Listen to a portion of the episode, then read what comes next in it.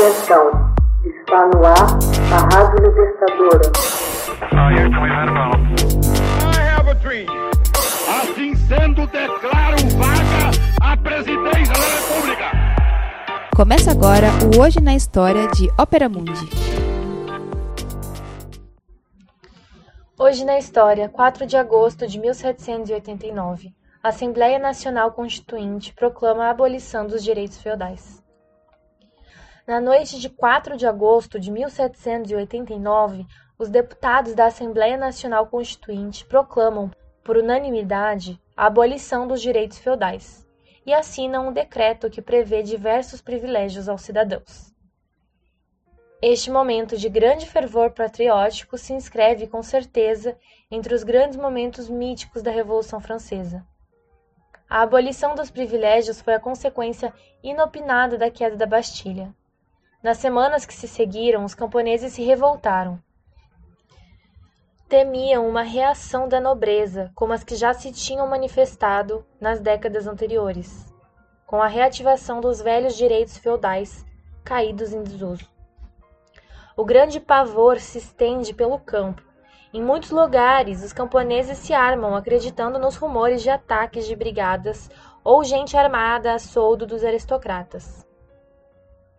Os sinos dobram nas igrejas das aldeias, propagando o pânico.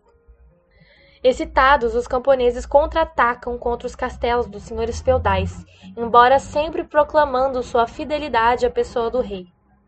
Em uma verdadeira guerra e demonstração de força, os camponeses queimam os arquivos e documentos da oligarquia, em particular os terriers, que estabeleciam os direitos e as propriedades senhoriais. No dia 3 de agosto, o Visconde de Noailles, que participara da Guerra de Independência na América ao lado de Lafayette, toma a palavra dos manifestantes e propõe simplesmente acabar com os direitos senhoriais, restos odiosos do feudalismo. Sugere nada menos que abolir sem recompra as pesadas obrigações devidas ao senhor e outras servidões pessoais. Em meio aos aplausos e gritos de alegria, foram revogadas as justiças senhoriais, as trivialidades, as corporações de ofício e os controles, a venalidade dos juízes, os privilégios das províncias e das cidades. E os reis, senhores? pergunta o Marquês Laliton. O rei que nos convocou depois de tão longa interrupção de dois séculos não terá sua recompensa? Proclamemo-no como restaurador da liberdade francesa.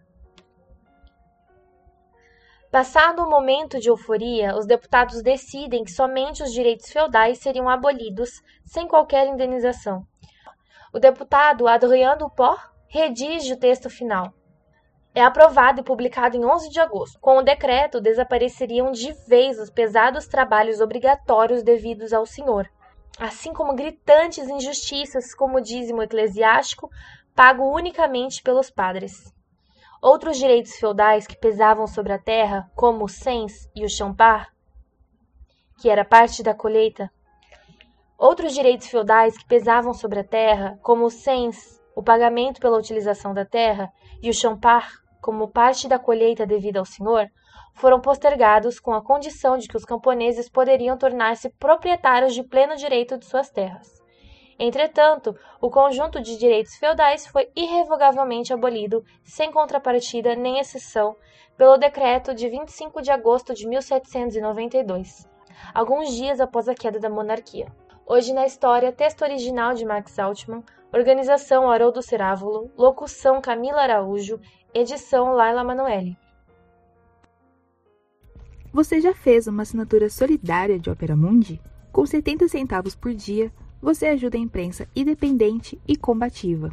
Acesse www.operamundi.com.br/apoio.